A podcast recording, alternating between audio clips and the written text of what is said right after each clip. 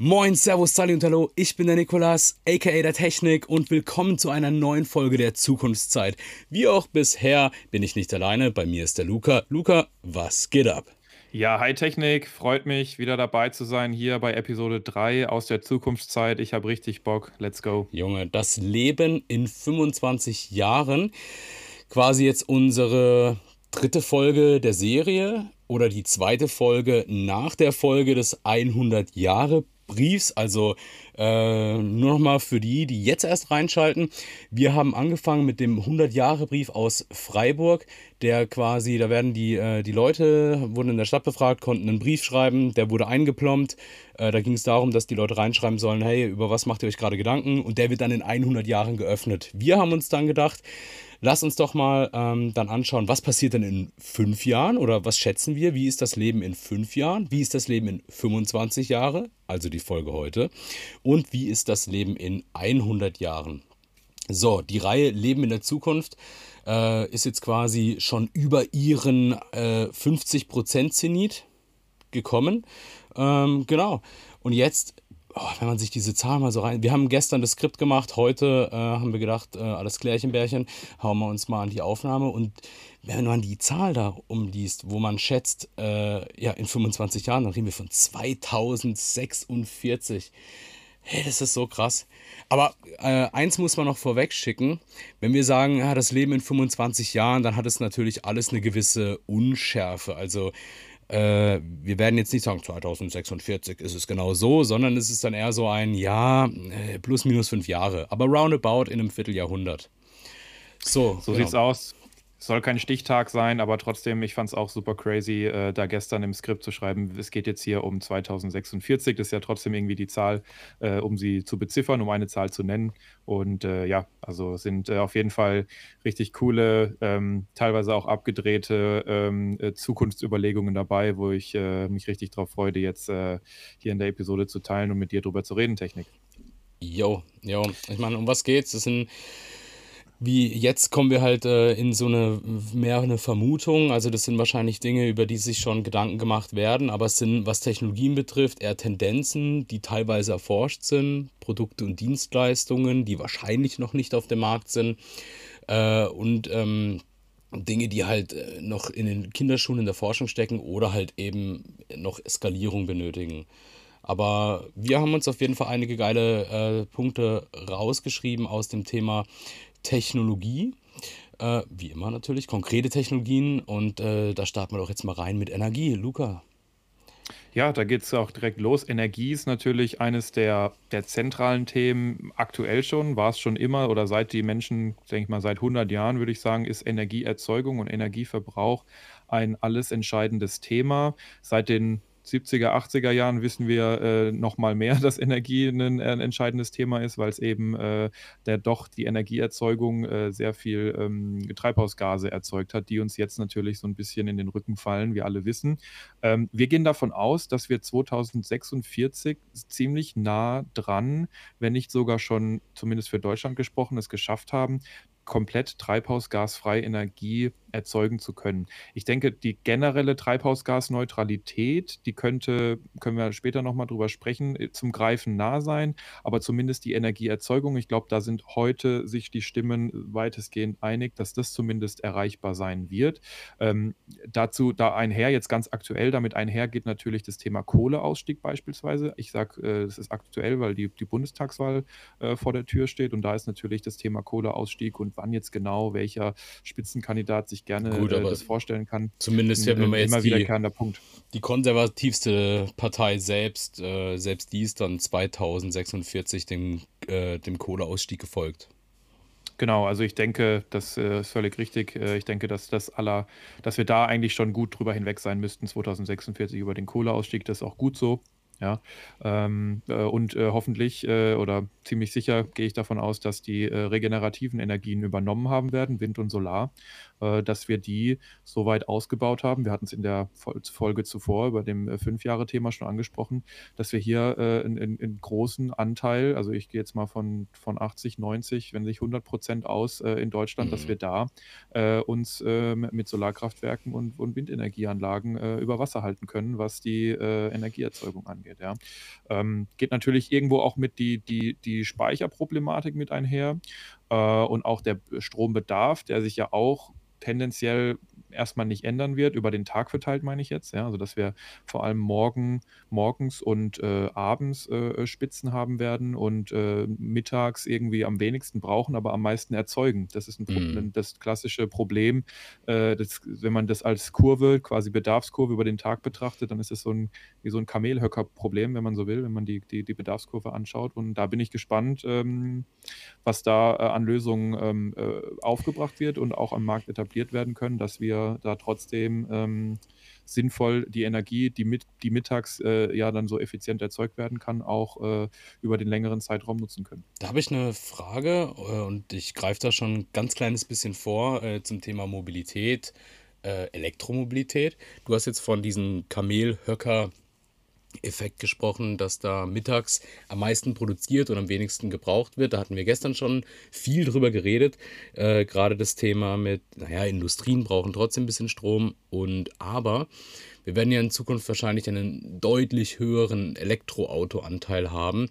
Also macht es dann Sinn, dass man sagt, okay, äh, wenn wir mittags derart viel Strom produzieren und ein Speicherproblem haben, ähm, Glaubst du, dass der Ausbau oder dass die Politik ähm, irgendwie Unternehmen unterstützt, dass sie für ihre Mitarbeitenden viel mehr Ladeinfrastruktur rund um die Firmen aufbaut und man sagt, hey, unser Überschuss. Früher war es doch so, der günstigste Strom war immer der nachts wegen den Atomkraftwerken, weil die liefen, die mussten ja auf so einer Mindestleistung laufen.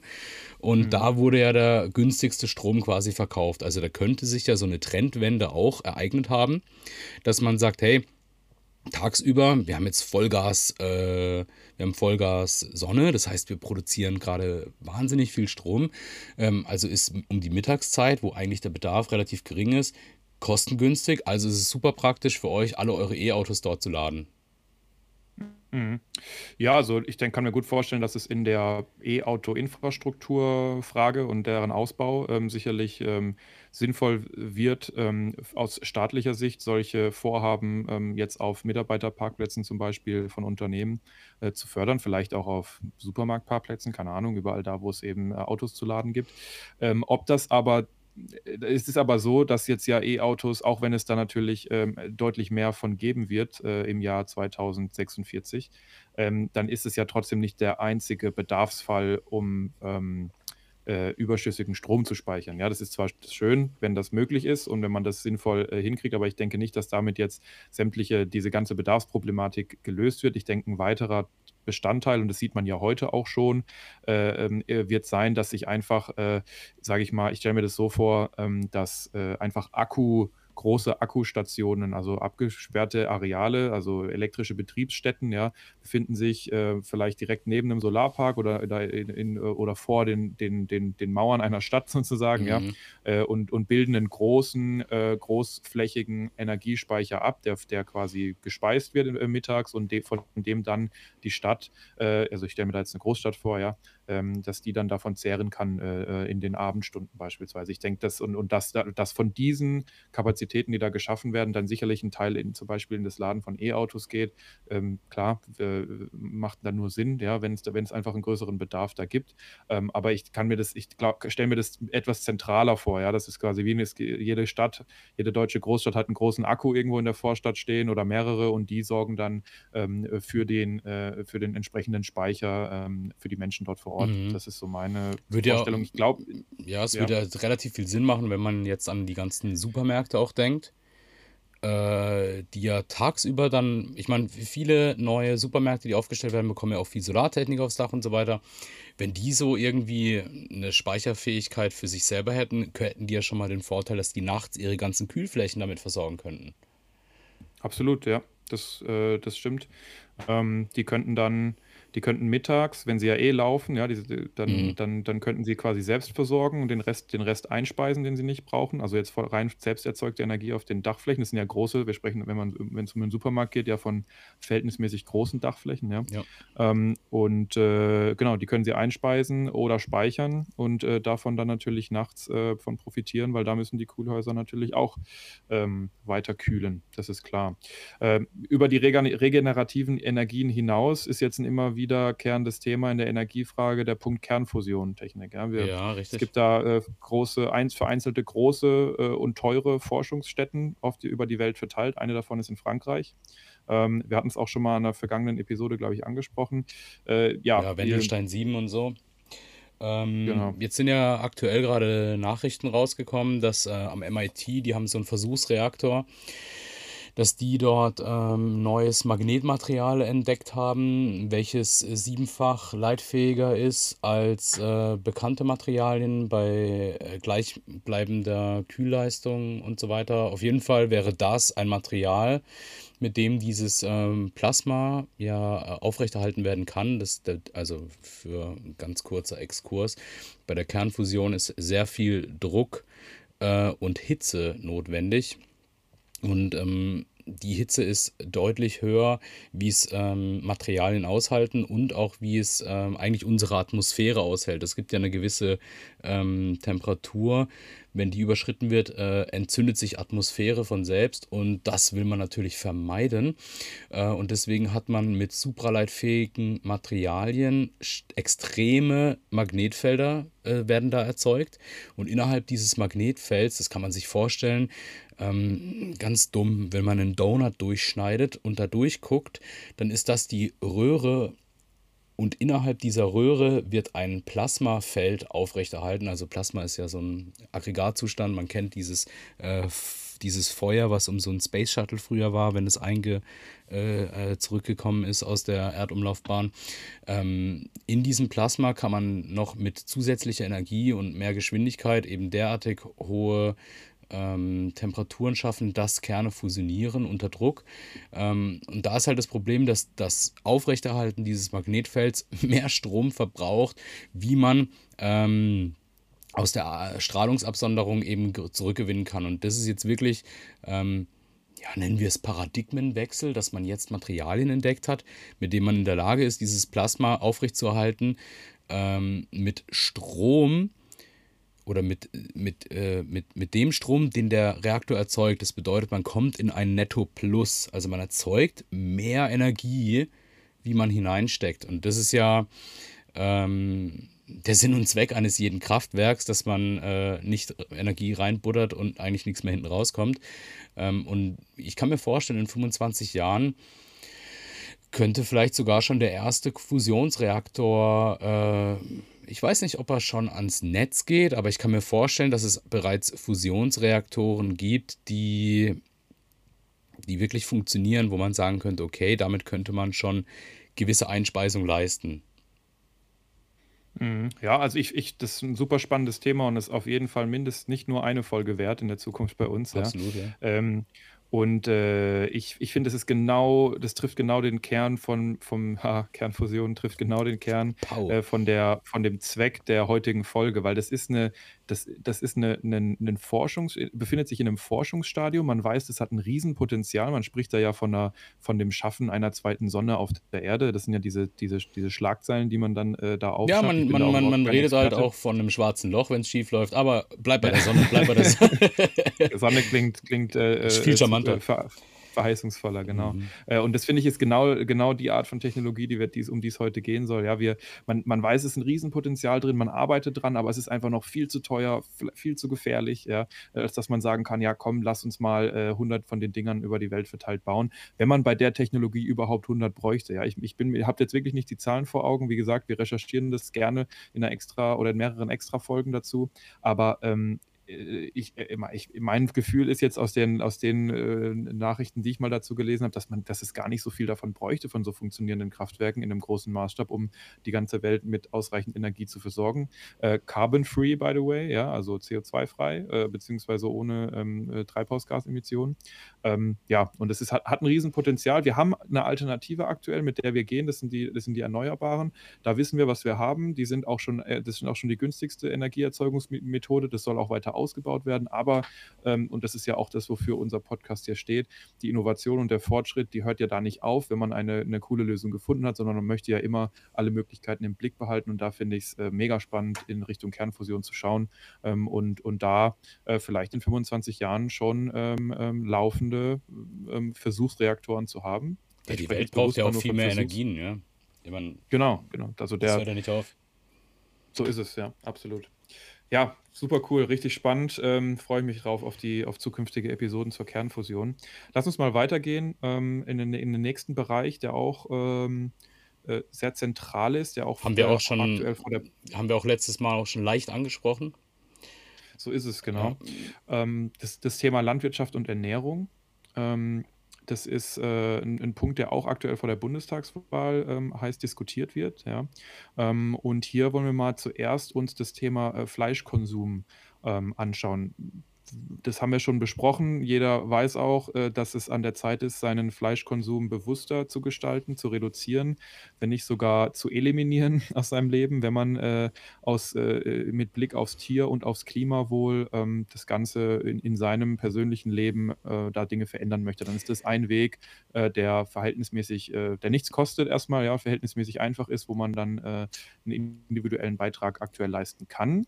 Aber unser Podcast Technik, da haben wir ja auch eingangs schon mehrfach drüber gesprochen, der steht ja dafür, irgendwo zu sagen, ja, wir haben da mit, dem, mit der Klimakrise ein Problem, wir wollen das aber nicht allein äh, durch Verzicht lösen, sondern wir wollen auch irgendwie schauen, gibt es durch Fortschritt Möglichkeiten, äh, Probleme der aktuellen Zeit zu lösen. Und da ist natürlich das Thema Laborfleisch äh, eins, was da äh, einem jetzt ins Auge springt in dem Kontext. Ja, Laborfleisch. Äh, aber was wir, das, das, bevor wir aufs Laborfleisch kommen, habe ich noch eine andere Frage. Was wir in der Fünf-Jahres-Folge besprochen haben. Glaubst du jetzt, nach 25 Jahren, haben wir es geschafft, dass alle Veganer sind? Mm, nee, ich denke nicht. Ähm, ich glaube, erstmal glaube ich, dass die, die Gesellschaft einfach zu divers ist und zu unterschiedlich, zu unterschiedliche Meinungen Und deswegen hat, auch das da Laborfleisch notwendig wird, ja.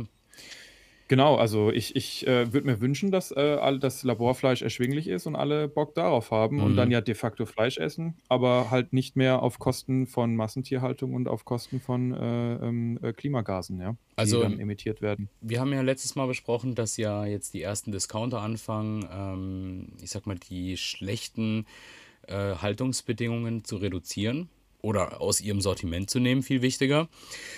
Also in 25 Jahren glaube ich, wenn es noch was gibt, dann ist es mindestens vier eher Bio. Oder wir sind an einem Punkt, wo es eigentlich nur noch nachhaltige, biologisch vertretbare Landwirtschaft gibt, alternativ zu veganen Produkten auf Erbse-Soja-Basis. Ähm, da wird es bestimmt auch noch viele weitere Entwicklungen geben.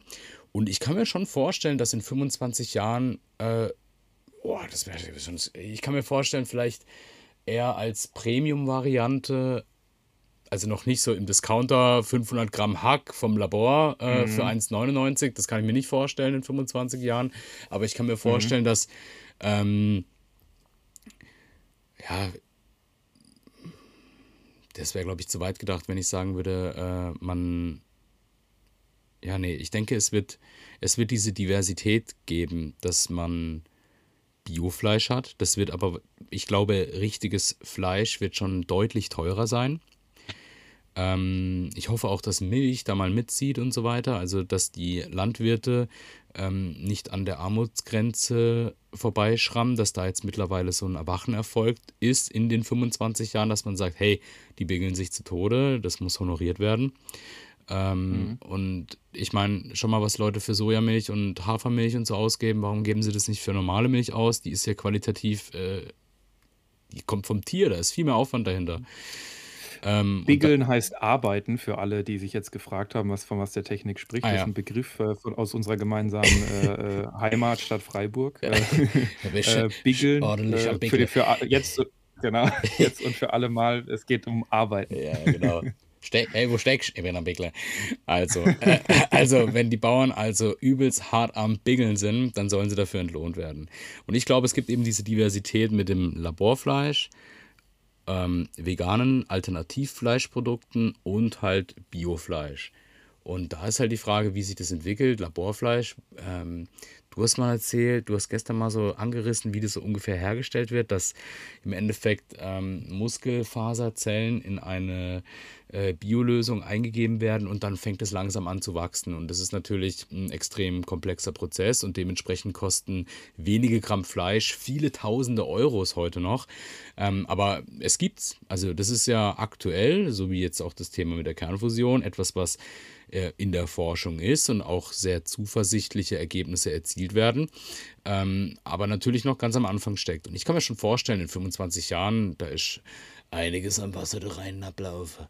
Äh, da wird mhm. auf jeden Fall, ähm, ich kann mir schon vorstellen, dass es da bestimmt schon Produkte gibt in, in ausgewählten Geschäften.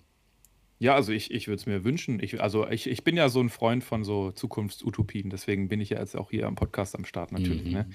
Ne? Äh, und mal, ich habe mir jetzt gerade so, als du drüber, als, als wir drüber gesprochen haben, überlegt, äh, wie, wie geil wäre es eigentlich, wenn man dieses ganze diesen ganzen Zwist aus Fleischkonsum und ähm, Tier- und Klimawohl, ähm, dass man diesen Zwist halt auflöst, wie du gesagt hast, im Supermarkt, ja, durch äh, ähm, vegane und äh, ähm, ähm, synthetische Fleischprodukte, also Laborfleischprodukte. Ja, das ist ja trotzdem Fleisch. Ja, das ist ja, wie du gesagt hast, dadurch, dass eine Muskelzelle irgendwie angereichert wird. Wie genau, kann ich nicht sagen. Machen wir extra eine Folge zu natürlich.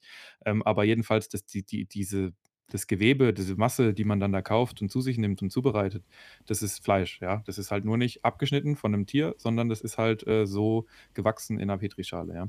Und ich kann mir vorstellen, dass man diese Problematik einfach, das wäre mein Wunsch, einfach dadurch löst, dass es erschwinglich ist äh, zu den Preisen, wie man sie gewohnt ist, ja. Ähm, äh, ähm, ähm sag ich mal, ich nenne jetzt, nenne es jetzt einfach mal klimaneutrales Fleisch zu kaufen gibt, ja. Dann kannst du ganz normal deine zu Hause kochen äh, damit, wie du gerade Bock drauf hast.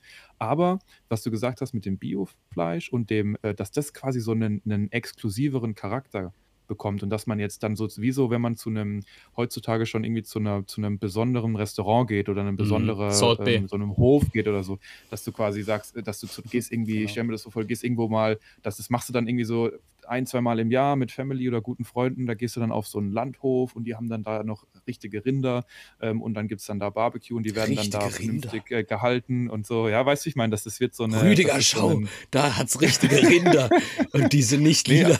ja, nee, nee, ich verstehe schon, das was du meinst. So, so, dass es ein besonderes Ereignis wird, echtes und das essen wir äh, jetzt. Fleisch zu essen. Genau, das aber ist so nee, ganz bewusste Erfahrung einfach. Wird, aber das, ja? das ist das total geil, dass wir gerade darüber reden, weil es läuft zeitgleich gerade im Fernsehen eine Sendung, die heißt, keine Ahnung, äh, fällt mir gerade nicht mehr ein, aber es geht darum, dass Leute Tiere, also typische Schlachttiere, Hühner, Schweine, Rinder, ähm, auch Ziegen, äh, dass die, die so, ich glaube, eine Woche oder zwei Wochen sogar pflegen, hegen, sich um die kümmern, viel mit denen äh, zu Wege sind und am Schluss stellen sie sich die Frage, würdest du es schlachten und essen? und um es mal vorwegzunehmen, dies können die alle nicht. Also man muss, man muss sagen, zum heutigen exzessiven Fleischkonsum gehört einfach dazu, dass das Tier selber für uns bildlich nicht mehr da ist. Wir gehen dahin und sagen, hätte gerne ein ordentliches Stück Steak, ich will ein paar Ripley, ich weiß es nicht. Aber auf jeden ja. Fall ist einfach so. Das ist nicht mehr erkennbar, ne? Nein, du gehst in den Laden rein und holst, ich mache heute Bolo, zack, da holst du dir die Spaghetti aus dem Regal, greifst in, die, in, in den Kühlschrank, holst dir 500 Gramm Hack und ein paar Tomaten und ab dafür. Oder, ja. oder dieses, ja, ich will eine Pizza, aber auf jeden Fall eine mit Schinken. Aus Gründen. Mhm. Also äh, mhm. ja, es ist halt einfach, du hast, man hat ja gar kein Gefühl mehr, wie viel Wurst und Fleisch man über den Tag einfach isst. Also früher war es ja so, dass man mal gesagt hat, ja, so zwei, dreimal die Woche und einmal die Woche Fisch. Also ich würde behaupten, safe, die meisten, oder sehr viele Leute, die jetzt, ich weiß nicht, vielleicht das Klientel, äh, die, die Leute, die hier unseren Podcast hören, sind dann natürlich schon äh, kann ich mir schon vorstellen, dass da viele doch über ihr Handeln nachdenken und vielleicht nicht zu diesem Personenkreis gehören. Oder es sind Leute, die sagen, okay, höre ich mir mal an und äh, haben sich bisher über ihren Fleischkonsum noch nie Gedanken gemacht. Aber hands down, schaut mal drauf. Ich kann mir vorstellen, es gibt Tage, da esst ihr zwei, dreimal am Tag Fleisch. Und mhm. das liegt natürlich am Preis, aber halt auch einfach, dass ihr kein Gefühl habt. Ähm, jetzt mal ohne Scheiß, wenn, wenn ihr mal am Land vorbeifahrt und da stehen ein paar Schafe, Bleibt mal stehen, guckt die mal an, guckt dir mal in die Augen. Und dann stellt euch das mal vor. Das, ist, das macht schon was mit einem, wenn man sich da wirklich mal ein Tier dahinter vorstellt. Ich will jetzt hier niemandem ein wüstes Gewissen zusammensprechen, aber ähm, einfach vielleicht mal so mehr das wertzuschätzen, dass dann ein mhm. Lebewesen für sterben musste.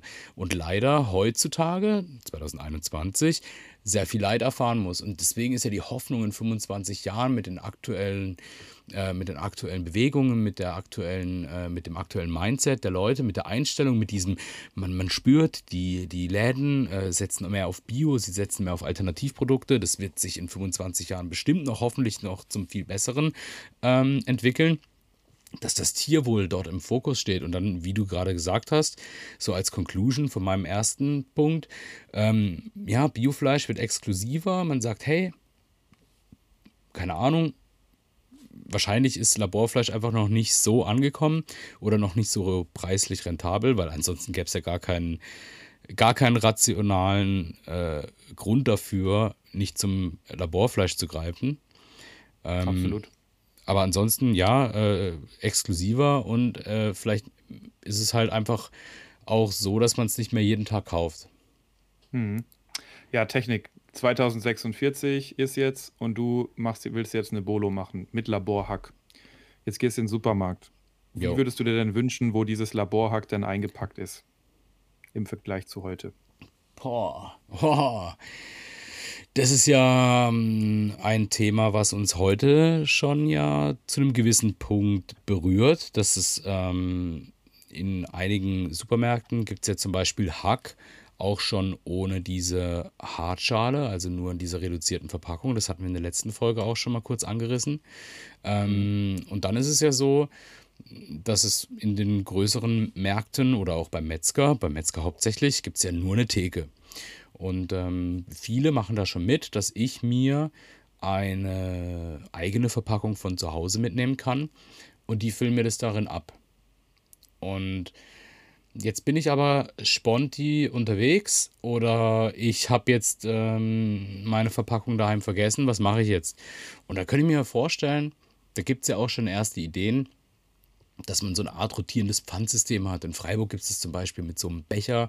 Da kannst du dir überall Kaffee reinmachen lassen. Die waschen dir dann auch vorher noch aus. Aber ich kann mir eher wirklich was vorstellen, dass Super. es so. Nett, dass sie den vorher auswaschen, bevor sie dir einen Kaffee reinmachen. Ja, wenn du jetzt mehrmals am Tag was holst, weiß ich man. Ja, ja, ja, aber ja, ich meine, ansonsten das ist ja auch wieder eine Frage der äh, Verantwortlichkeit, weil sonst kommt da einer und sagt, ich habe bei euch einen Kaffee geholt und habe jetzt äh, seit zwei Wochen Scheißerei. Äh, das ist euer ja. Kaffee gewesen. Und Klar. so ist auch eine gewisse Art Selbstschutz. Aber grundsätzlich und auch genau aus dem Grund der Hygiene ähm, sehe ich eher da so eine Art Pfandsystem, wie man das heute mit äh, Getränkeflaschen kennt. Ich meine, das Tolle ist ja, Deutschland ist ein Land, was das Pfandsystem bereits sehr gut kennt. Da gibt es ja viele Länder, da ist es einfach nicht existent. Oder es gibt Länder, da äh, gibt es ganz wenig Pfandartikel. In Deutschland ist es ziemlich angekommen, das Thema Pfand äh, und das Pfandsystem allgemein. Also kann ich mir vorstellen, dass es sowas gibt wie äh, rotierende Hartverpackungen, die ich wieder abgebe. Ähm, wenn ich jetzt an dem Tage eine abgebe, während ich mir was kaufe, wird es natürlich verrechnet oder ich muss halt dann Pfand bezahlen und ähm, äh, kriege es zurück, wenn ich die Box auf jeden Fall zurückgebe. Hat den Vorteil, ähm, ich kriege immer eine saubere Verpackung mit und ich habe ein Mehrwegsystem. Sowas ja. ist schon in der Mache, aber ich kann mir vorstellen, dass das, das ist so ein Randthema, wenn das nicht irgendwie politisch aufgegriffen wird oder wirklich die Bevölkerung darin einen Wahnsinnsnutzen erkennt, ähm, wo ich gleich noch äh, kurz einen Satz verlieren würde, ähm, wird es auch ewig dauern, bis sich sowas durchfällt oder es verschwindet einfach, wie dieser Freiburg Cup. Ich kenne niemanden, der den benutzt, aber ich habe auch einen daheim. Weil mhm. du rennst nicht die ganze Zeit, ich meine, klar, wenn du jetzt in der Stadt arbeitest und mit Bus und Bahn da reinfährst, auf dem Weg dahin beim Bäcker dir noch einen auffüllen willst, okay, dann hast du den immer dabei oder du hast irgendeinen anderen Becher dabei. Die, die Grundidee hat ja quasi vieles auch ins Rollen gebracht, aber ähm, geh mal auf einen Einkauf heute zurück. Oder die Spaghetti Bolo, wo du gerade besprochen hast, äh, wo du, jetzt machen wir mal, also an alle Gourmets da draußen, sorry for the next two minutes. Aber ähm, jetzt machen wir mal eine ganz wüste, einfache Spaghetti Bolo. Wirklich, sorry, wüst. Ähm, Plastik, Spaghetti-Verpackung, also dieses, äh, diese 500 Gramm Spaghetti-Rolle in dieser Plastikfolie. Die haust dann schön ordentlich auf den Tisch, poppt sie oben raus, haust sie in den Topf. Nebendran holst du aus der Plastiktüte deinen Hack, haust dir in die Pfanne ähm, und tust das Plastik zum Spaghetti-Plastik legen. Dann nimmst du dein Tetrapack, äh, entweder zerhackte, gehackte oder Tomaten passiert. Was ist denen eigentlich passiert? auf jeden Fall ähm, machst du dieses Tetrapack auf ähm, und äh, haust dann damit rein. Und dann bist du vielleicht noch ein guter und tust noch einen Schluck Wasser hinterherkippen, um erstmal den Rest mit rauszuholen und auch die Verpackung zu reinigen. Achtung, gelber Sack, keine dreckigen Verpackungen. Ähm, und packst es aber auch zu den anderen zwei Sachen. Ähm, dann hast du, weil du halt einfach ein, zum Beispiel ein Single-Haushalt bist und äh, äh, deswegen nicht so viele Artikel oder halt nicht so viele Lebensmittel daheim hast oder ähm, weil du halt irgendwie vergessen hast, dass du daheim kein, äh, äh, kein, keine Grüngewürze hast, aber du magst gern frische, dann kannst du im Lidl zum Beispiel klein verpackte oder auch im Edeka klein verpackte Gewürze holen. Dann reißt du das auf, machst es dann in deine äh, äh, Bolo mit rein, die da am Köcheln ist, und packst diese Plastiktüte zu den anderen Plastiktüten und dem Tetrapack. Ähm, was kommt da noch dazu? Wenn du jetzt richtig wüst bist, äh, reißt dann noch dein Päckchen Salz und ein Päckchen Pfeffer aus und packst diese zwei äh, Verpackungen zu den anderen. Ihr versteht den Punkt, was ich meine. Wenn du heute ein, ein Gericht machst, und das äh, geht ja bei der TK-Pizza weiter. Das hatten wir gestern noch kurz. Äh, machen wir so eine Ofenfrische auf Karton. Da drin ist dann die Pizza in Folie. Die Pizza selber ist dann noch auf dem Karton und die liegt selber noch auf einem äh, beschichteten Papier. Für eine TK-Pizza vier verschiedene Stücke Müll. Für eine Spaghetti Bolo äh, fünf plus Plastikmüllverpackungen. Ich meine, natürlich, in 25 Jahren gibt es bestimmt schon kompostierbare Kunststoffverpackungen. Fingers crossing.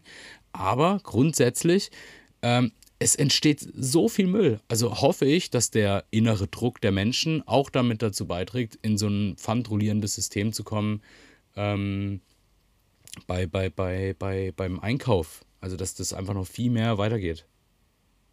Ja, absolut. Es wird am Ende des, also ich finde es auch, by the way, äh, absurd, ähm, was teilweise für äh, einfachste und kleinste Gerichte an Müll anfällt. Ja, das ist noch meine, mein Beitrag dazu. Am Ende des Tages wird es auch zwei Sachen brauchen. Einmal ein Umdenken und auch ein Umhandeln, also ein Andershandeln der Konsum, Konsum, Konsumenten, ja. Ähm, äh, die entweder die Einsicht mitbringen, zu sagen, ich habe einfach Bock drauf, müllfreier einzukaufen, ja. Ähm, und oder eben äh, noch einen, wie du schon äh, sagtest, einen preislichen Anreiz zu schaffen, weiß ich nicht, dass halt äh, aus mit welchen politischen Hebeln oder wirtschaftlichen Kniffen auch immer äh, dann eben die ähm, die Lebensmittel, die man im Rahmen dieses äh, Pfandsystems kauft, günstiger zu erwerben sind als jene Lebensmittel, die herkömmlich verpackt sind oder eben einfach mehr Müll haben. Oder weiß ich nicht, es gibt ja jetzt aktuell auch Nutri-Scores äh, für, äh, für Lebensmittel, also da geht es mhm. ja mehr um die Inhaltsstoffe und wie sie äh, zustande gekommen sind, aber vielleicht gibt es ja auch sinnvolle Ideen, äh, Müllscores äh, sich zu überlegen, ja, die dann einfach den, den Kaufenden darauf hinweisen, äh, jo, das ist jetzt halt hier ein Produkt, das hat einen guten Müllscore und da entsteht wenig äh, ähm, Verpackungsmüll und das ist eben eins, das hat einen schlechteren, weiß ich nicht. Es gab, vor kurzem eine, es gab vor kurzem eine Reform, dass die Materialien eindeutiger gekennzeichnet werden sollen. Aber es ist immer noch ein Humbug. Ich meine, so ein Score, okay, aber was ist denn deine Alternative? Es gibt, also du hast ja die Alternative heute, du kaufst den plastikverpackten Shishi, äh, oder du gehst an die Theke und dann hast du deine Box vergessen. Und wenn du deine Box äh, nicht dabei hast, dann legst du es auf die Waage mit einem plastikbeschichteten Papier und packst sie dann in eine Plastiktüte, um es dann noch mit einem äh, thermobeschichteten Papier äh, zuzukleben, wo deine Quittung drauf mhm. ist. Mhm. Also, sorry, ist die Wahl zwischen Krebs, Krebs und AIDS. Ähm, also heute hast du im Endeffekt keine Chance. Hoffen wir, dass in 25 Jahren sich das ändert. Ja, absolut. Vielleicht ändert sich es ja schon, machen wir schon erste Schritte mit der neuen, potenziellen neuen Bundesregierung nach der Wahl. Wer Oh weiß. yeah, we will see. Naja, wie kommen wir überhaupt zum Supermarkt 2046, Technik, wenn, wenn wir mal indi im Individualverkehr denken? Äh, wir wollen jetzt mit dem Auto fahren. Wie werden wir unser Auto nutzen 2046? Was kann unser Auto im Vergleich zu heute Erklär mir doch erstmal, äh, sinnvoll? was denkst du, was macht den Individualverkehr in 25 Jahren denn aus? Mm, Ich denke, der Individualverkehr in 25 Jahren wird ein autonomer, ähm, weitestgehend autonomer äh, Verkehr sein. Ähm, hoffentlich ein ins, aus der Vogelperspektive deutlich besser organisierter Individualverkehr, was gerade das, äh, das Thema Rush Hour angeht und äh, Stauzeiten und auch das Thema ähm, Anzahl an, in, an Autos insgesamt äh, in, in Großstädten vor allem und auch das Thema Anzahl der Insassen von Autos. Ähm, ich finde, die Anzahl von Insassen, die sollte möglichst vergrößert werden und ich finde, die Gesamtanzahl von Autos sollte möglichst verkleinert werden. Ähm, und natürlich, ähm, ja, finde ich äh, das prinzipiell immer an sich natürlich schön, wenn Autonomie äh, beim Fahren vorangetrieben wird und das Auto immer mehr kann und immer sicherer wird, immer mehr sich selbst beschützen kann und den Fahrer beschützen kann. Ja, natürlich ist das was Gutes. Mhm. Aber ganz übergeordnet fehlt mir da immer noch so ein bisschen was. Für mich ist das dann einfach so, okay, das ist halt ein fancy Auto, das hat Fortschritte gemacht, cool, ja. Also Äh, wäre das ist der, wie, ja, sorry. also wie wenn jetzt zum Beispiel heutzutage einfach äh, eine, eine bessere Stereo, also wenn du jetzt die, die, die, die Ja, ja, Entwicklung von. Autos in den letzten zehn Jahren anschaust, so, dann sind die halt komfortabler geworden, die sind, äh, sind, die haben, sind einfach fancier geworden, so cool, ja. Gut, Ähm, ich finde, äh, smarte und Features kommen mit rein und dass sie genau, jetzt Spur halten und Abstand zum Vorausfahrenden. Aber genau. ähm, ich meine, wir haben ja mittlerweile auch äh, schon eher funktionierende Verkehrsleitsysteme mit Geschwindigkeitsregelungen, äh, je nach Verkehr.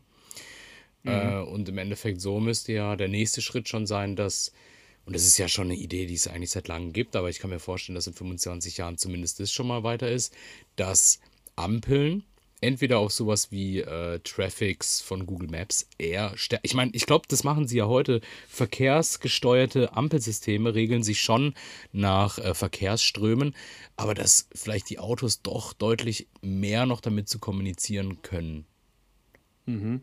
In- Inwiefern? Kon konkretisier das mal bitte. Ja, also es gibt ja einen Haufen Ampeln, habe ich öfters mal das Gefühl, wenn du jetzt an Randzeiten, ähm, wenn das jetzt, wenn das jetzt in so einer Standard, in, wenn die Ampel in einem Standardprogramm läuft, dann stehen vier Leute an der Kreuzung und niemand fährt.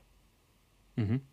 Da, entweder muss die Ampel smarter werden oder Autos müssen miteinander und mit Ampeln äh, kommunizieren können um einfach auch solche Verkehrsflüsse besser zu verstehen. Zum Beispiel äh, der klassische, das klassische Beispiel, die Ampel macht gerade nichts äh, und schaltet einfach aus dem Nichts herum um, würde sie erkennen, da kommt gerade ein Auto angefahren, das ist das einzige Auto. Ähm, ich bleibe noch kurz fünf Sekunden länger grün, dann kann der durchfahren, weil dann wird keine Energie verschwendet für äh, Abbremsen und wieder beschleunigen. Mhm. Zum Mhm. Beispiel. Also jetzt mal, um so vielleicht ein bisschen Verkehrsleitung noch smarter zu machen. Ähm, Glaub, glaubst du nicht, dass die, jetzt mal blöd gefragt, also habe ich mich jetzt noch nie mit auseinandergesetzt, ehrlich gesagt, deswegen ist es ganz cool, dass wir es jetzt live machen. Ähm, was können, glaubst du, es könnten, dass Ampeln nicht obsolet werden könnten, dadurch, dass einfach jedes Auto, wenn jedes Auto in der Lage ist, selbst oder weiß, wie quasi, wenn man sich eine große Kreuzung vorstellt, also vier Zugänge und Abgänge, ja, ähm, dass einfach jetzt zum Beispiel durch die Rechts-vor-Links-Regelungen äh, die Flüsse ähm, äh, auto, au- autonom gesteuert werden können, dass quasi die, dass die, dass selbstfahrende Autos ohne Ampelunterstützung äh, den Verkehr am Ende des Tages flüssiger ausgestalten können, als es Ampeln tun können? Oder vertue ich mich jetzt da, äh, Hm, übersehe ich da jetzt irgendeinen Punkt? Nee, ich, ich, da ist halt die Frage, ob du dann wirklich noch auf das Kreuzungsmodell gehst oder nicht einfach noch mehr Kreisverkehre irgendwo reinbaust. Mhm, Äh, ich mhm, meine, mhm, weil grundsätzlich eine Kreuzung ohne Ampel würde auf jeden Fall erfordern, dass nicht ein nicht autonomes Auto dahin kommt. Weil das würde mhm, ja, es ist ja quasi wie ein, wie ein Schraubenschlüssel, der sich in, in einen laufenden Motor reinschmeißt. Das würde ja sofort Chaos verursachen. Mhm. Also kann ich mir jetzt nicht vorstellen, dass das in 25 Jahren irgendwie schon sein kann. Ich kann mir schon vorstellen, dass es äh, in 25 Jahren vielleicht gewisse Sonder... Ah, Ich weiß, ist das zu crazy? 25 Jahre? Das ist, ich kann mir vorstellen, es gibt Linien auf Autobahnen, die nur für autonome Fahrzeuge zugelassen sind.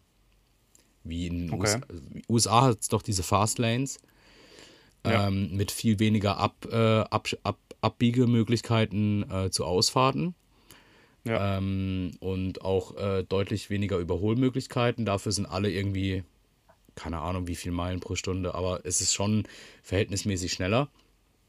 Kann ich mir vorstellen, dass es ähm, in, in welchem Land gibt es das?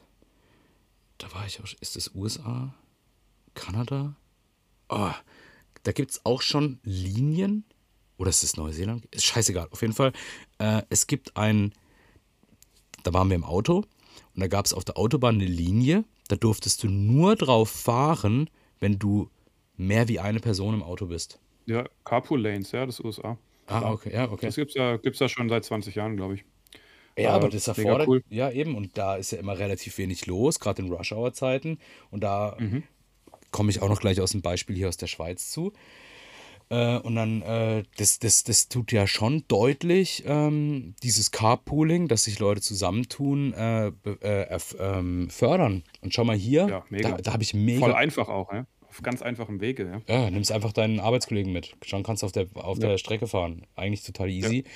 Bei mir auf meinem Arbeitsweg in der Schweiz gibt es eine, ähm, gibt's eine Stre gibt's ein Streckenstück durch die Stadt Baden. Und das muss man sagen, das ist äh, hier in der Region sehr hügelig, sehr ländlich. Ähm, das bedeutet, man hat keine großen Straßen, viel Autobahnnetz. Es ist halt einfach alles sehr einspurig. Und da gibt es eine sehr große Stadt, die, äh, die Stadt Baden, das ist in der Nähe von Zürich. Und dort gibt es einfach zu Rush-Hour-Zeiten, es ist einfach die Hölle. Also mein Arbeitsweg dadurch, normalerweise halbe Stunde, Rush-Hour eineinhalb Stunden locker zum Kotzen. Aber die Schweiz fördert extrem ähm, den Busverkehr. Die haben überall Vorfahrt. Die kriegen Sondergrün an Ampeln, die haben Sonderspuren noch und nöcher. Die fördern extrem Fahrradwege und äh, auch Motorräder oder äh, äh, ein, ein Mann oder ein, ein Personenfahrzeuge. Weißt du, oder? Es ist Okay, ja, warum, warum letzteres? ähm, weil man mit Ein-Personen-Fahrzeugen, also Motorrädern und Rollern, einfach nicht so, einen, äh, so viel Platz benötigt wie ein Auto. Ähm, deutlich weniger Parkplatz und äh, theoretisch äh, weniger Energie verbraucht ähm, für seinen Weg. Also fördern sie das mit. Mhm. Okay. So, und dann Interessant. es gibt eine Teststrecke oder eine Strecke in der ganzen Schweiz, wo das erlaubt ist. Das ist auf meinem Arbeitsweg, glücklicherweise. Da darf ich über einen sehr, sehr langen Teil auf der Busspur mit meinem Roller fahren. Mhm. Also Fahrräder dürfen es eh. Äh, die haben dann so ein, noch ein kleines Sonderstückchen neben der Busstrecke, aber dort dürfen auch Motorräder fahren. Und ich sag's dir, wenn ich an einem Rush-Hour-Tag, wo ich eineinhalb Stunden bräuchte, ähm, mit dem Roller unterwegs bin, brauche ich wie normal eine halbe Stunde heim. Ja, Weil ich voll da, gut. da gibt es auch so eine Ampel, so eine Doppelampel, die, äh, die regelt den Verkehr rein in die Stadt. Und das ist halt wirklich äh, linke Spur 10 Sekunden, rechte Spur 10 Sekunden grün und dann zwei Minuten nichts. Rot. Ja. Da stehst du einfach da. Und die lassen halt nicht mehr Leute durch die Stadt, weil halt eh schon genug Chaos ist. Und dann mit dem Roller pace ich einfach vorbei und mit dem Bus. Ja. Und da könnte ich mir schon vorstellen, dass es irgendwie so äh, autonom irgendwie vielleicht was geregelteres gibt. Wobei da ist jetzt vielleicht nicht der beste Vergleich, weil da geht es wirklich darum, die Menge der Fahrzeuge. Also macht dann schon irgendwie Sinn, wenn man auf so eine Art Autopool geht äh, mit, mit äh, äh, mehr Leuten äh, in einem Auto. Aber vielleicht lassen sich ja auch mit gewissen Methoden Autos reduzieren. Und da hattest du ja eine ziemlich charmante Idee, die äh, sehr viel, sehr viel Fantasie in einem anregt.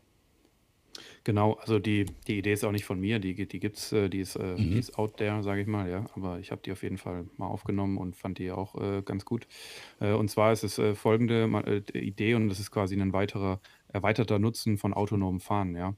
Äh, und zwar gehst du davon aus, dass äh, dein Auto ähm, selbst fahren kann, auch wenn du nicht drin sitzt, ja. Äh, also zu 100% autonom unterwegs sein kann.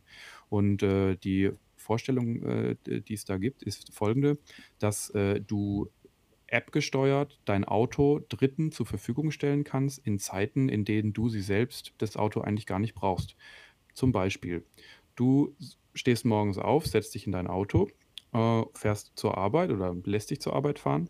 Dann stellst du es auf dem Firmenparkplatz ab und anstatt dass das Auto, wie es aktuell so ist, äh, da dann acht Stunden steht und du abends wieder die einsteigst und weiterfährst, ähm, gibst du dein Auto frei für einen Personenkreis deiner Wahl, dazu gleich noch mehr.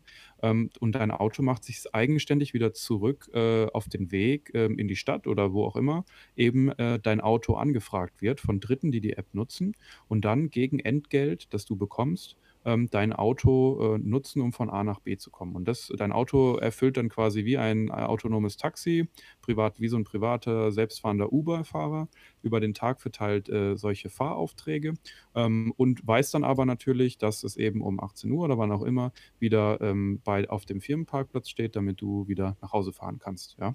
Ähm, das ist im Prinzip die Idee davon. Ähm, und äh, kannst natürlich äh, so die ähm, hoffentlich die Anzahl, den Autobedarf äh, senken in Städten vor allem, ja, weil nicht jeder, weil wenn du wenn es solche, wenn das so ein Angebot ausgeweitet ist, weit genug, dann ist vielleicht der Anreiz äh, geringer oder der, der, die Not äh, geringer zu sagen, ich muss mir jetzt ein eigenes Auto kaufen. Äh, es ist ja, glaube ich, stand jetzt schon so, dass wenn man sich ein eigenes Auto kauft, dass das äh, zu, wenn man die Nachtzeiten mitnimmt, zu einem über, weit über 90 Prozent einfach stillsteht, das Auto, ja. Mhm, absolut, jetzt, äh, also, also über die gesamte Zeit gemessen, in dem das Auto in deinem Eigentum steht, also ab von Kauf bis Verkauf, wenn du so willst, ja.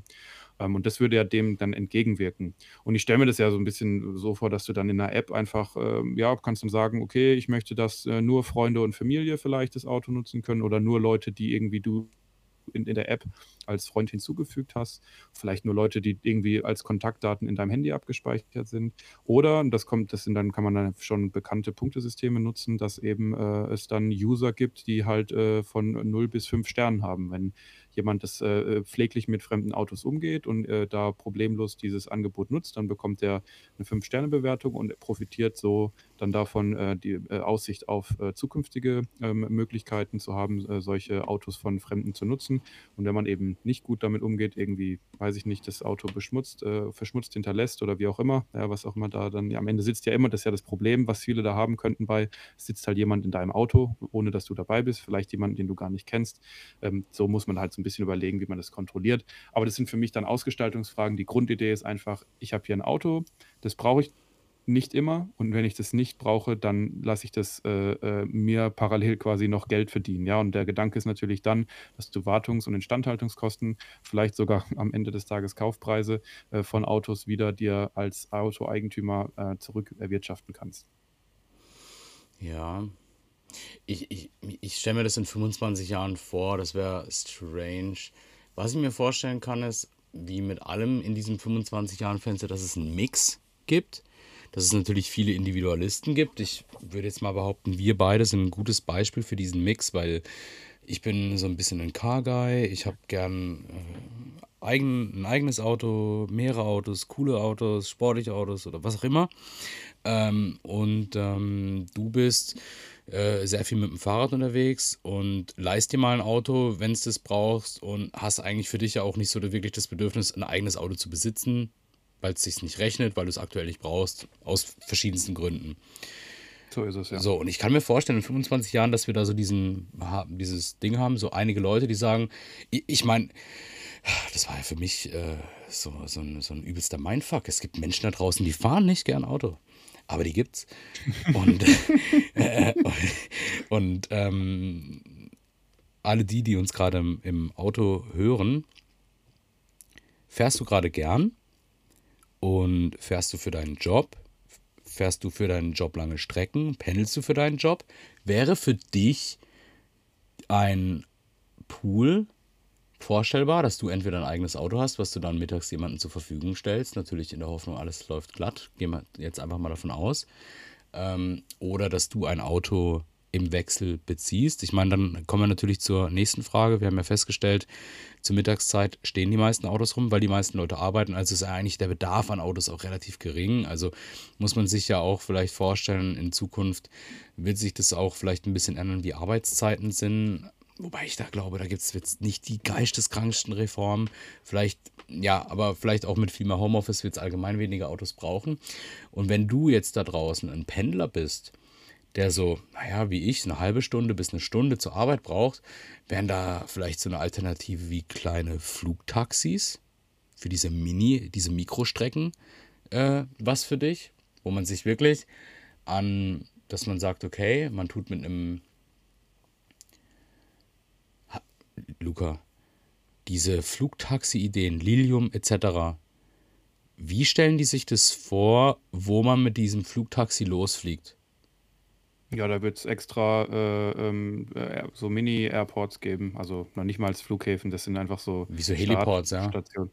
Ja, genau. Ja, So, und so ist es konzipiert, also so aktuell die gibt es dann da überall so kleine Landeflächen, dass ich mir eins rufen kann oder starten die immer von diesem Punkt aus?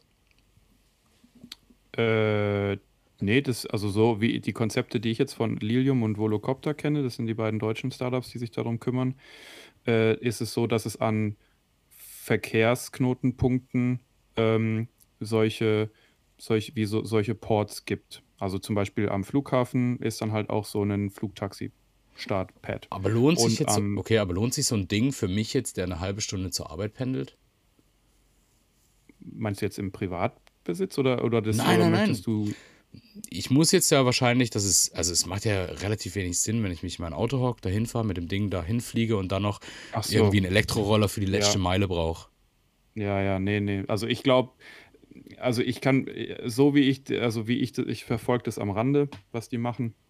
Und mein Eindruck ist, dass deren Haupt-Use-Case und deren äh, Hauptkunden in der Zukunft ähm, Menschen sein werden, die in Großstädten, also da, ne, das, das sind jetzt, da gibt es jetzt in Deutschland eh nicht so viele von, aber da ist es jetzt vor allem für äh, ähm, ähm, jetzt asiatische oder amerikanische Großstädte relevanter, äh, wo ähm, es dann darum geht, äh, mit einem Flugzeug irgendwo anzukommen und dann halt äh, auf schnellerem Wege in die Stadt hineinzukommen. Das sind Mhm. solche, die typischen Dinge. Oder in Deutschland, äh, das ist zum Beispiel Lilium, äh, ist da, ähm, glaube meines Wissens, ähm, äh, gerne plakativ mit der Strecke München-Nürnberg ähm, am Start. Also so ku- wirklich Kurzstrecken, Kurzstrecken, Ja. äh, sowohl innerhalb von Städten als auch über mehrere äh, Städte äh, hinaus. Aber das, ähm, dass das äh, ähm, für den alltäglichen Gebrauch oder für die alltägliche wiederkehrende, den alltäglichen wiederkehrenden Weg zur Arbeit relevant ist, Vielleicht dann eher so für tu, tue ich mir Wochenpendler. jetzt gerade, genau, also ich tue mir, tu mir, tu mir jetzt gerade schwer, das äh, Ja. mir vorzustellen, dass jeder Pendler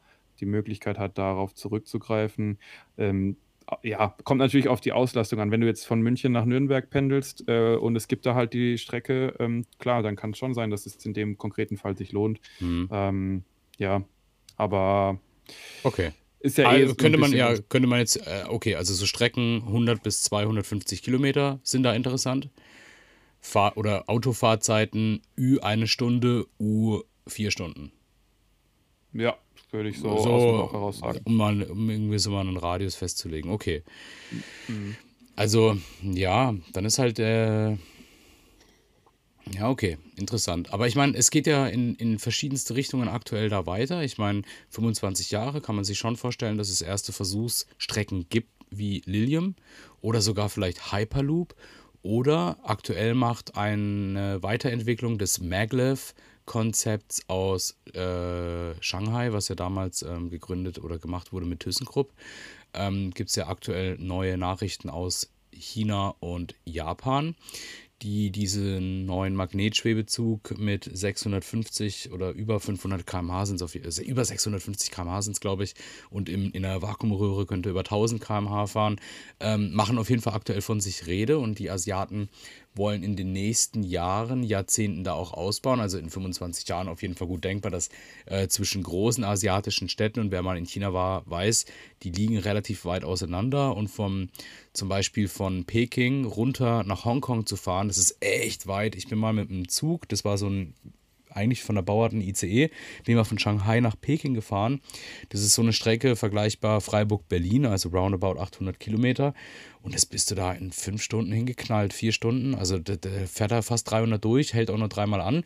Und das wollen die jetzt halt, äh, ihre sehr großen Strecken, wo sehr viel Flugverkehr auch ist, wollen die mit diesen Magnet, also dieser Magnetic Levitation äh, Schienen ausstatten dass du da im Endeffekt, weil wenn man mal wirklich bei einem Flug ja auch, ähm, jetzt mal, natürlich klar, warum wollen wir Flüge vermeiden, weil sie sehr viel eh CO2 oder Treibhausgase emittieren, aber äh, für gewisse Streckenlängen machen sie im Vergleich zu solchen schnellen Systemen wie Maglev oder Hyperloop keinen wirklichen Sinn, weil du hast ja immer noch Check-in-Zeiten, du hast Boarding-Zeiten und du hast dann äh, Ankunftszeiten und ich meine, es ist ein Zug. Du stellst dich an den Bahnhof, der kommt, du steigst ein, der fährt los. Ähm, und dann knallt er da mit 650, 700 km/h, paced er da seine 400 Kilometer ab. Da bist du viel schneller als mit einem Kurzstreckenflug. Und äh, das mhm. ist super interessant. Da wird auf jeden Fall in 25 Jahren einiges, glaube ich, in diese Art Richtung kommen. Ich meine, äh, jedes Jahr gewinnen die, äh, sind noch die Münchner äh, Studenten von der Technischen Klar. Hochschule. Die, die gewinnen doch, glaube ich, fast jedes Jahr diesen Hyperloop-Wettbewerb. Ja, so ist es, ja, von der TU München. Ja. Ähm, das äh, da betreut, ja, genau. Ja, bin ich gespannt. Du, ich, ich finde es natürlich mega geil, vor allem wenn man nach Asien schaut, was da im Schienennetz so abgeht und was da, was die echt zeigen, was da State of the Art möglich ist, äh, wie da Zukunft gelebt werden kann, schon heute, ja. Äh, aber mit Blick auf den, auf den deutschen, äh, äh den hm. deutschen Stand der Dinge in Sachen Schienenausbau ja. und Schienennetz, hoffe ich einfach, dass wir in 25 Jahren äh, mindestens eine vernünftige, laufende, schnelle, zügige Deutsche Bahn haben, äh, die, äh, die, wo es vielleicht auch äh, gute Sprintverbindungen zwischen äh, ähm, wichtigen Städten gibt, ja, und die einfach zuverlässig ist, die gut ausgebaut ist, wo man einfach insgesamt das, das ist, glaube ich, ja das Hauptproblem, was wir haben, diese Zuverlässigkeit. Ja, hm. ja, aber dass man einfach in, insgesamt nicht nur über den Fernverkehr, sondern auch ÖPNV äh, in der Lage ist, ähm, ähm, dem Bürger da einen gewissen Standard zu gewährleisten, sodass man sich darauf verlassen kann. Ähm, wenn man äh, jetzt mal abgesehen von ländlichen Regionen vielleicht, aber eigentlich, eigentlich ist es auch keine Entschuldigung, eigentlich auch da, dass es überall einen Bus, eine Bahn oder ein ICE äh, gibt und jeder die Möglichkeit hat zu erschwinglichen Preisen und zwar zu möglichst günstigen.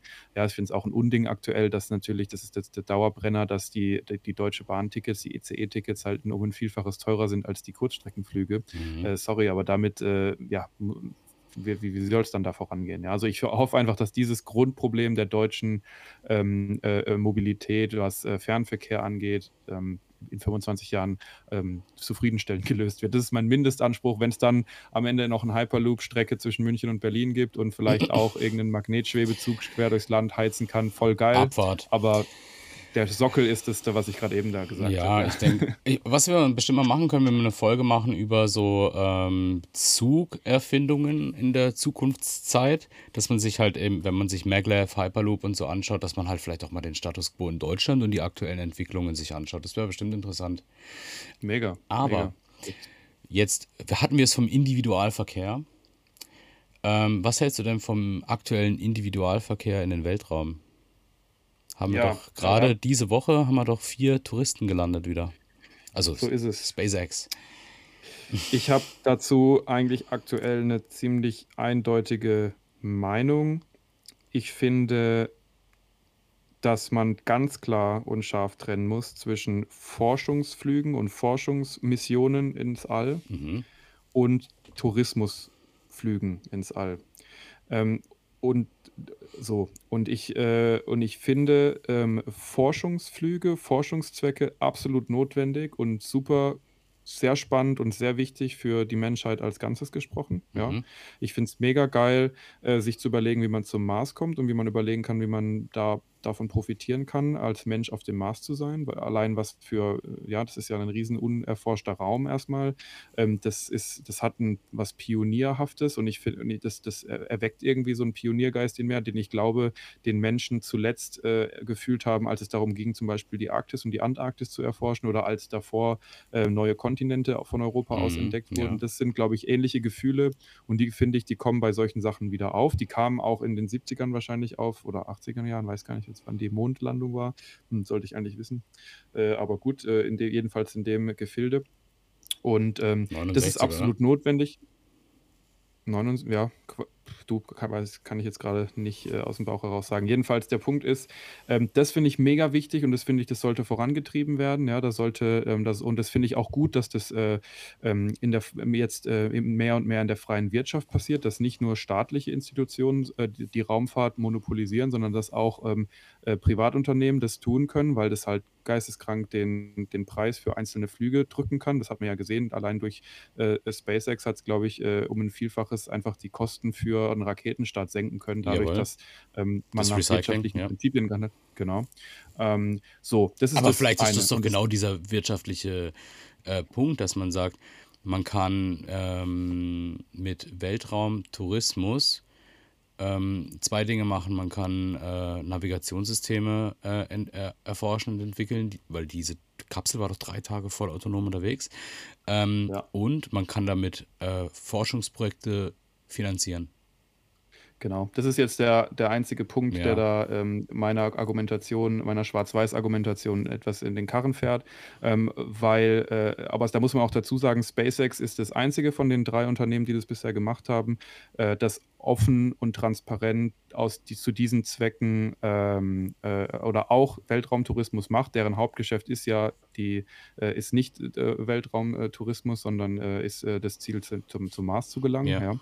Äh, klar, die finanzieren das auch dann mit Starlink und mit anderen Projekten und mit, mit irgendwelchen Frachtflügen zur ISS. Das muss ja auch alles sein. Irgend- Das ist Mhm. ja dann gerade, wenn du die Raumfahrt eben in der, im, im freien Markt stattfinden lässt, dann sind es ja Dinge, die notwendig sind.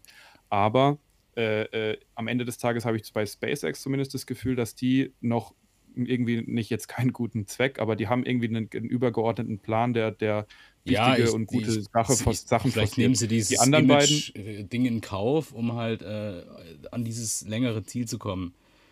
Genau. Wenn man das Aber Thema ich, mein Eindruck ist halt, dass die anderen beiden, also Blue Origin und Virgin Ja. äh, Galactic heißt der, glaube ich, die wollen ein, die finden es einfach nur geil, im Raum rum, ins Weltraum rumzufliegen. So, da finden es halt, das sind halt zwei, zwei Superreiche, die das cool finden und die Mhm. nehmen dann irgendwie noch, äh, bieten es dann noch anderen Superreichen an. Schön, wünsche ich viel Spaß bei. Ich finde es, es hilft, es War bringt ein halt bisschen affig, was. ja, ist richtig. Aber Ja. wo geht es dann jetzt in den nächsten 25 Jahren hin? Haben wir dann eine Mondbasis, wo wir zumindest quasi ähm, Stück für Stück äh, Raumschiffteile hinbringen können, die wir in einem vereinfachten Raum äh, mit weniger Starthindernis zusammenbauen können, um von dort zum Mars zu fliegen, um dort vielleicht die erste Marskolonie zu haben. Ich meine, von was spricht Elon Musk? Wann will er auf dem Mars sein? Ende der 30er Also, Jahre? Äh, Ist doch ja, wenn du- 38 ich glaub oder viel- Ich glaube schon, glaub schon früher, oder? Also ich da, ich meine, also ich müsste, müsste ich jetzt, habe ich jetzt nicht parat die Zahl, Das aber ich Grundproblem ist doch, meine, wie kommst du wieder zurück, oder? Äh, ja. Äh, also mein, mein Gedanke war jetzt eher so 10 bis 15 Jahre von jetzt aus. Mir hat er es vor. Aber Also dann kommen Ja, wir doch mit das- 25 Jahren relativ gut hin, wenn man die aktuellen Ja. Zeitpläne so anschaut. Okay. Aber wir haben ja gesagt, das ist ja- 25 Jahre plus minus ein paar einige Jahre. genau. Die Tendenz Genau. ist auf jeden Fall irgendwas, das wir noch erleben, Ja. aber schon weit weg ist. Und ähm, ja, äh, okay, also könnte man schon echt einen Livestream sich angucken im Internet von aktuell Astronauten auf dem Mars. Davon gehe ich aus. Boah, das wäre schon unnormal cool. Und vor allem wäre es unnormal cool, wenn man dann entsprechend äh, die Forschungsergebnisse sich anschaut, die am Ende den Mehrwert bringen für Erkenntnisse. Ja. Ja. Ähm, also richtig spannend. Ja, Also, ich meine, jetzt fliegt da auch schon ein Hubschrauber rum. Was geht ab? Ja, ja. Äh, so ist und der ist ja schon weit über sein Missionsziel hinaus und hat ja auch schon irgendwie Flüge über kleine Hügellandschaften gemacht. Also übelst krass. Äh, Ja. Also, was da in 25 Jahren auf uns zukommt, mega spannend. Du hast gerade, äh, aber wenn man jetzt äh, um den Kreis, was wir alles bisher hatten, wir hatten ja im Endeffekt Energiegewinnung, wir hatten das Thema mit Ernährung, wir hatten das Thema mit ähm, Einkaufen, Mobilität, Verkehr, Raumfahrt. Aber was natürlich auch immer ganz interessant ist, ähm, ist, was haben wir denn in 25 Jahren in der Hand? Und äh, ich glaube nicht, dass das Internet sich durchsetzt, aber ich glaube, dass in 25 Jahren immer noch das Internet da ist. Ähm, wie wir es heute kennen, wahrscheinlich nicht, aber ähm, es geht ja immer um Netzverfügbarkeit, also quasi die Grundbaustelle in Deutschland seit jeher. Und da hast du jetzt gerade schon was angesprochen äh, mit Starlink, was ja global gesehen dieses Netzproblem lösen könnte. Ich meine, gut, Stand heute ist es ein Station, äh, so ein semi-stationäres System, also für alle die, die es nicht wissen. Starlink ist äh, von SpaceX, also Elon Musk, abgekoppeltes Unternehmen und die möchten äh, und haben auch schon zig Mikrosatelliten in den Orbit geschickt. Wir reden da von einem sehr niedrigen Orbit. Das äh, bewegt sich so im Raum, äh, ich glaube, oh Gott, 300 bis 600 Kilometer Höhe. Ähm, als Vergleich, die ISS hat eine Mittelhöhe von etwa 150 Kilometern. Äh, eine mittlere Höhe, das heißt, sie pendelt immer ein bisschen hin und her. Aber äh, also relativ knapp darüber sind bereits diese Satelliten. Das ist wichtig. Ich meine, es gibt heute schon äh, geostationäres Fernsehen, also äh, Satellitenfernsehen. Das sind Satelliten, die sind derart weit weg. Also äh, brutalst weit weg, 60.000 Kilometer und so weiter. Das sind so geostationäre Orbits. Äh, aber, äh, und da gibt es ja auch äh, Satelliten-Internet, aber das kannst du völlig vergessen. Da hast du einen Ping von irgendwie gefühlt 18 Minuten. Ähm, und SpaceX hat mit ihren niederen Satelliten und der Vernetzung zwischen den Satelliten die Fähigkeit, sehr niedrige Pings, also die Verzögerung zwischen dir und dem Server. Ähm, und sehr schnelles Internet. Also Stand heute, und ich glaube, sie haben aktuell um die, boah, keine Ahnung, 5.000 bis 10.000 Satelliten oben. Äh, und du hast jetzt schon relativ stabile 150 Mbits bei roundabout 50 Millisekunden Ping. Um das mal einzuordnen, in Deutschland sind die meisten Orte froh, wenn sie 16.000 haben im Download und um, um die 100 Millisekunden Ping. Es gibt natürlich einige äh, Glasfaser äh, äh, verbundene Ortschaften. Äh, es gibt auch schon einige, die haben 50 äh, Mbits, aber dort stellst du dir eine kleine Satellitenschüssel hin, die richtet sich von selber aus, hast einen Router dabei und hast bumm 150 Mbit. Und wenn das Ding ausgebaut ist, und wir reden da von fast 40.000 Satelliten, also das muss man sich mal vorstellen, ähm, ich glaube, wir haben, die ganze Menschheit hat bisher etwa 5.000 bis 7.000 Satelliten in den Orbit gebracht. Also dieses Vorhaben ist auf jeden Fall mega krass. Und die ganzen anderen äh, Milliardärsbarone, wo Luca gerade angesprochen hat, die haben ja auch schon wieder Pläne, Amazon will und so, aber Starlink macht, stand heute schon. Ähm, und dann hast du halt wirklich sauschnelles Internet überall auf dem Globus. Überall auf dem Globus. Vielleicht Nord- und Südpol ein bisschen schwieriger, weil dort irgendwie die Orbits nicht so gut kreisen, aber anyway. Ähm, das heißt, wir werden in 25 Jahren auf jeden Fall ein global vernetztes Empfangsinternet haben. Davon gehe ich aus. Ähm, und es ist auch absolut notwendig, dass äh, auch in ab, vor allem, das ist ja gerade der große, wichtige Use Case von Starlink, ist vor allem in abgelegenen Gegenden ja. dann äh, gute Internetqualität zur Verfügung steht, dass Datentransfer möglich ist. Ich weiß nicht, je nachdem möchte halt der, der, der Landwirt in China gern seinen 500 Kilometer entfernten autonomen äh, Mähdrescher äh, steuern oder Anweisungen geben oder sonstige äh, hochauflösende Bilder von seinem, von seinem Acker sich anschauen. Ja gut, äh, aber übertreib es jetzt mal nicht mit so einer Distanz. Vielleicht will er ja auch einfach seine Agrardrohnen damit steuern. Zum Beispiel, ja. Ähm, äh, oder, was ja auch äh, interessant, äh, das ist ja auch schon beim Thema 5G äh, eine Geschichte, die ich aufgeschnappt habe, ist, ähm, dass äh, es äh, Remote-Operationen möglich werden. Ja? Du hast eine, einen Patienten auf dem Land, der vielleicht wenig nicht zugänglich ist für jegliche Ärzte und dann hat ein Arzt die Möglichkeit, durch eine stabile Internetverbindung auch von mithilfe von OP-Robotern ähm, aus der Ferne OPs durchzuführen. Mhm. Ja? Auch wieder Mehrwert geschaffen, Gesundheitsstandard angehoben und das alles durch Mini Satelliten, die im niederen Orbit unterwegs sind. Ganz coole Angelegenheit, wie ich finde. Ja, ja, schon. Ich, ich frage mich dann einfach, was haben wir in dieser Zeit denn dann für Geräte? Haben wir noch Laptops, wie wir sie heute kennen, Smartphones, Wearables? Neuralink, haben wir Chips im Kopf oder in 25 Jahren? Also wenn man sich jetzt mal die ähm, Entwicklung des Smartphones anschaut, wir haben jetzt schon faltbare Geräte. Wahrscheinlich haben wir dann irgendwie so Pull-out-Geräte, dass man nur noch so ein Röhrchen hat und man zieht ein Display raus. Ähm, oder es gibt keinen klassischen Computer mehr, sondern man daheim einen großen Bildschirm und wenn man das Handy in die Nähe legt, wird quasi ein erweitertes äh, OS im Bildschirm dargestellt. Man hat dann eine Maus und eine Tastatur oder irgendein anderes Art Eingabegerät, vielleicht über Gedanken keine Ahnung.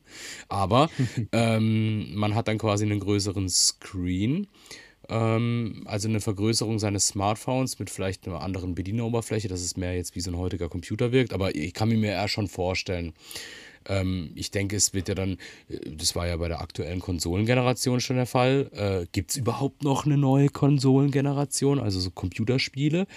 Oder wenn wir so krasses Internet überall haben, ist dann Cloud Gaming etabliert und haben wir nur noch irgendwo geisteskranke Serverfarmen stehen, die das berechnen. Also Cloud Gaming bedeutet, ähm, ich streame ein Bild von einem entfernten Computer. Auf diesem entfernten Computer läuft das Spiel. Ich streame das Bild, was er berechnet und äh, von ihm und ich streame ihm zurück meine Steuerungsbefehle. Und mit heutigem Internet funktionieren einige Spiele bereits so, also wir reden hier nicht von äh, Highspeed-FPS-Shootern, aber von so äh, einfachen Rennspielen oder Jump and Runs, kann man heute schon, ähm, egal wo, eigentlich extrem gute Grafik genießen. Da gibt es, ähm, wie heißt das, Google? Google Stadia hat es ja, PlayStation Now. Und da hast du echt krasse ähm, also die, die, die geben dir eine Kapazität von einem aktuellen High-End Gaming-PC, was Grafikleistung betrifft. Also 4K, 60 FPS, HDR, alles dabei. Und du kannst es im Endeffekt, du brauchst nur einen Controller und einen Internetanschluss. Äh, und ähm, der muss natürlich was taugen. Und ich kann mir schon vorstellen, dass das auch eher schon die Zukunft ist. Natürlich in 25 Jahren noch neben einem normalen Rechner vielleicht, aber Konsolen? Keine Ahnung. Hast du das nicht schon mal gemacht, Technik? Aus einem, habe ich das richtig in Erinnerung, mal aus dem Hotelzimmer äh, über Twitch gestreamt? Das ist doch schon die Gegenwart, oder nicht? Ja, das war mega aufwendig.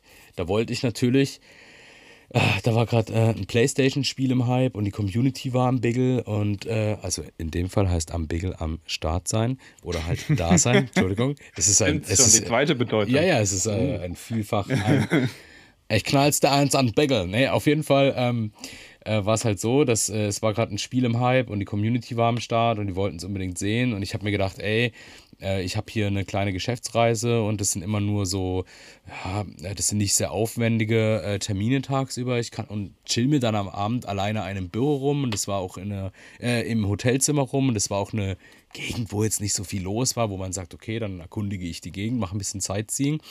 Und dann habe ich das so eingerichtet, dass ich quasi meine PlayStation 5 hier daheim habe. Und dann gibt es ja diese ähm, Connect-App und dann kann man auf dem iPad quasi ähm, das, äh, die PlayStation ähm, was die PlayStation daheim berechnet, zeigt es mir auf dem iPad an. Also das iPad ist im Endeffekt nur die Verbindung zur PlayStation. Ich habe dann meinen Controller mitgenommen, den verbinde ich mit dem iPad und das iPad streamt dann quasi meine Steuerungseingaben an die PlayStation daheim. Das heißt, es war mein privates Cloud Gaming, wenn du es so willst. genau, dann habe ich quasi den Bildschirminhalt vom iPad gestreamt in Kombination mit der Kamera. Das war crazy, schon crazy. auf jeden Fall mega verrückt und äh, Technik doing Technik things. Yeah, doing the thing. Auf jeden Fall. Ähm, aber ich kann mir halt vorstellen, Stadia kam jetzt, glaube ich, nicht so gut an. Ich weiß nicht genau, woran es lag. Äh, PlayStation Now höre ich auch von fast niemandem, dass das irgendwie genutzt wird. Ähm, aber schau mal, die aktuelle Konsolengeneration rund um die PlayStation zeigt es doch eigentlich, wie beschissen es ist, wenn du nicht an die Hardware kommst. Kannst du nicht mitmachen. Ja. Und jetzt Voll. theoretisch, sie müssten ja einfach nur das Ding releasen, dann gehst du auf die Webseite, meldest dich an und kannst loszocken. Ja, absolut. Vielleicht absolut. ist das auch ein Problem. Ich meine, künstliche Verknappung findet dann kaum statt. hm. Ja, Genau, aber naja. dann ist halt krass, wenn man sich äh, vielleicht dann irgendwie sich überlegt, was für Smartphones wir haben, was für geisteskrank. Ich meine, wenn man sich anschaut, wie die Kameraentwicklung in den Handys mittlerweile vonstatten geht, wo ja mittlerweile viel mit äh, AI, also künstlicher Intelligenz, äh, kompensiert wird, was sie halt im Nachteil zu großen Kamerasystemen haben, bin ich echt gespannt. 25 Jahren. Ähm, da geht einiges. Also das ist ja vor allem der Bereich, der am schon äh, jetzt in der Geschichte auch am schnellsten gewachsen ist. Du hast äh, ähm, äh, angekündigt äh, gestern in der Vorbereitung, dass das äh, zumindest in der Chip-Entwicklung sich äh, da eine Sättigung stattfinden wird. Aber die, die so ja. Sachen wie äh, KI sind ja auch neue aufkommende Bereiche, die wiederum, äh, wo man sich, glaube ich, einig ist, dass diese ähm, Bereiche sich auch exponentiell, was die Innovation angeht, entwickeln werden. Und 25 Jahre ist dann ein sehr langer Zeitraum. Ja, es gibt ja, es gibt ja so ein, so ein Moore's Law, der besagt, dass im Endeffekt äh, sich die Computerprozessorleistung alle zwei Jahre verdoppelt. Äh, Im mhm. Endeffekt sagt er, äh, die Anzahl an Transistoren, die in einer integrierten Schaltkreisgröße passen, verdoppeln sich roundabout alle 18 Monate. Das haben wir mittlerweile äh, äh, ungefähr haut es immer noch hin, dass man sagen kann, Chips verdoppeln sich vom Speed her alle zwei Jahre. Weil ich meine, ist ja logisch, ich kann mit den neuen Computerchips neue Computerchips entwickeln. Ich kann quasi viel mehr Berechnungen anstellen, um noch hochleistungsfähigere Prozessoren zu machen. Aber äh, was macht ein Chip im Endeffekt in sich schneller und effizienter? Kleinere Transistoren, ich brauche weniger Strom, ich brauche weniger Frequenz ähm, und kann quasi mehr äh, Berechnungen pro Sekunde rausholen. Und da rennen wir momentan in so ein Problem, weil ähm, ich glaube, die PS5, der Chip und auch die aktuellen Smartphones, deren Chips, die äh, basieren auf einer 5 Nanometer Architektur. Also, das musst du dir vorstellen, ein Transistor, der 5 Nanometer groß ist. Wie kann man denn 5 Nanometer bildlich machen? Also menschliches Haar hat roundabout 70 μ an Durchmesserdicke. Ähm, ich gebe mal kurz ein, 70 μ in Nanometer. Umrechner. Okay. Es müsste eigentlich theoretisch auch Faktor 1000 sein. Also ist der ist in Nanometer ein menschliches Haar 70.000 Nanometer groß. Mhm. Und wir haben Transistoren in der Größe von 5 Nanometern. Kaum vorstellbar. Es ist, un also unvorstellbar. Es sind ja auch ja. unendlich viele Transistoren mittlerweile auf, äh, auf, so, auf so einem Chip drauf. Deswegen sind ja auch selbst diese kleinen Smartphone-Chips mittlerweile so potent, ohne sehr viel Leistung aufzunehmen. Aber der Punkt, auf den ich hinaus will, ist, wir kommen langsam in einen Bereich, der subatomar wäre. Mhm. Also man kann es dann einfach physikalisch gesehen nicht kleiner bauen. Und dann gibt es natürlich den Weg, dass man einfach größere Chips macht, vielleicht intelligentere Architekturen baut. Äh, aber ich denke, in 25 Jahren rennen wir schon so langsam in so eine Richtung, wo man dem Computer vielleicht auch mal mehr beibringen muss wie nur 1 und 0. Und da reden wir dann von Quantencomputern. Hm. Und äh, natürlich es ist schon ein heißes Eisen zu sagen, in 25 Jahren haben wir sowas, aber äh, gerade im Bereich Computer und Chipentwicklung äh, überschätzt man oder unterschätzt man gerne mal, wie schnell da was geht. Deswegen, keine Ahnung, ob da in 25 Jahren schon was da ist. Grundsätzlich muss man ja sagen, diese Folge ist im Endeffekt ja dass man sich überlegt, was ist heute bereits im Bereich der Forschung, was sich in 25 Jahren etablieren sollte. Äh, wir haben jetzt relativ viel auch über Klimaneutralität, Verhalten in der Zukunft, äh, sei es mit Verkehr, sei es mit äh, Fleisch oder halt allgemein Konsum, ähm, mit der Mobilität, mit ja und so weiter gesprochen. Also nächste Folge schauen wir uns ja an, was in 100 Jahren sein könnte. Ich meine, da wird da natürlich. Crazy. Ja, ich meine, die, die Unschärfe wird dann größer. Dann haben wir dann plus minus 20 mhm. Jahre safe. Ähm, ehrlich gesagt, wenn ich jetzt aus dem Stegreif mal gucke, das ist ja das Science Fiction, oder? Ich meine, 25 Jahre ich grenzt ja auch. Schon sagen, ja. ja, oder? Ich meine, wir haben jetzt, was haben wir gestern in der Vorbereitung haben wir noch ein bisschen rumgejoked über so, äh, äh, über diesen einen Film Demolition Man, wo Sylvester Stallone ja. eingefroren wird und äh, dann einige Jahre später aufgetaut wird, weil er halt ein, ein Oldschool-Cop ist und es gibt gerade einen Oldschool-Verbrecher. Äh, aber ja. die Zukunftsvision findet 2032 statt. Klar, der Film ist uralt ja. aus den 90ern. Ähm, und da haben die schon gedacht, dass die so, äh, so äh, crazy Autos haben, äh, Laserwaffen und so ein, und so ein Schuh. und äh, mhm. ich meine, ja, und äh, aber was sie haben in diesem Film ist auch sehr viel Sprachcomputer-Unterstützung. Und ich meine, hey, hey Google, hey Siri, hey Alexa oder was, wie man da sagt, äh, oder hey Mercedes oder Tesla oder whatever. Also ich meine, wir sind da schon. Das ist schon crazy. Ja, Aber in 100 Jahren, Alter, das ist, ich meine, 25 Jahre fand ich jetzt. Ähm, die Folge ging jetzt sehr lange, weil es natürlich auch viel äh, Gemutmaße war, äh, was denn sein könnte. Aber 100 Jahre, also aktuell, okay, äh, crazy Folge. Und ich glaube auch, ähm, je weiter wir in die Zukunft gehen, desto abstruser wird es natürlich. Ja, ja, absolut. Und ich finde es auch an der Stelle nochmal interessant, was wir auch äh, in unserer allerersten Folge schon mal die Überlegung angestellt haben, ist jetzt hier wieder andersrum zu gehen und sich die Frage zu stellen, wie haben sich die Leute denn 1921 heute vorgestellt? Ja? Äh, das finde ich auch immer mega spannend, ja, sich solche das war dann auch wieder äh, historischen. zurück. Genau, genau. Also da, äh, ja, bin ich, äh, habe ich Bock drauf und ich hoffe, alle Zuhörenden auch. Ähm, da, da werden wir unsere Reihe Das Leben in der Zukunft dann abschließen. gerade gegendert? Und äh, bitte? Hast du jetzt gerade gegendert? Haben wir das jetzt Wo hier im? Podcast? Gendersprache? We- Nein, ich frage nee. Nee, okay.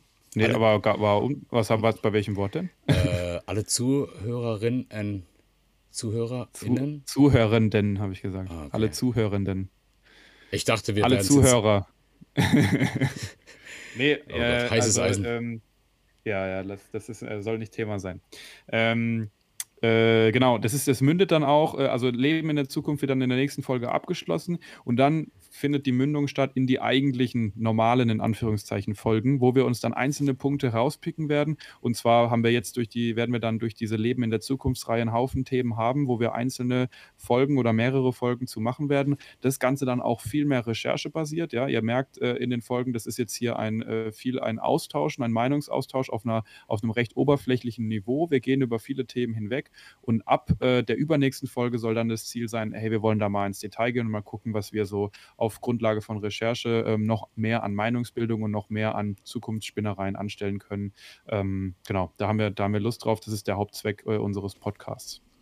Genau, und im Endeffekt äh, lebt der Podcast natürlich äh, aus den Themenpools, die wir jetzt aus, diesen, aus dieser Miniserie gewonnen haben. Ich meine, damit haben wir auch mal so ein bisschen das Feld abgesteckt. Über was möchten wir im Groben reden? Natürlich kann man auch andere Dinge machen.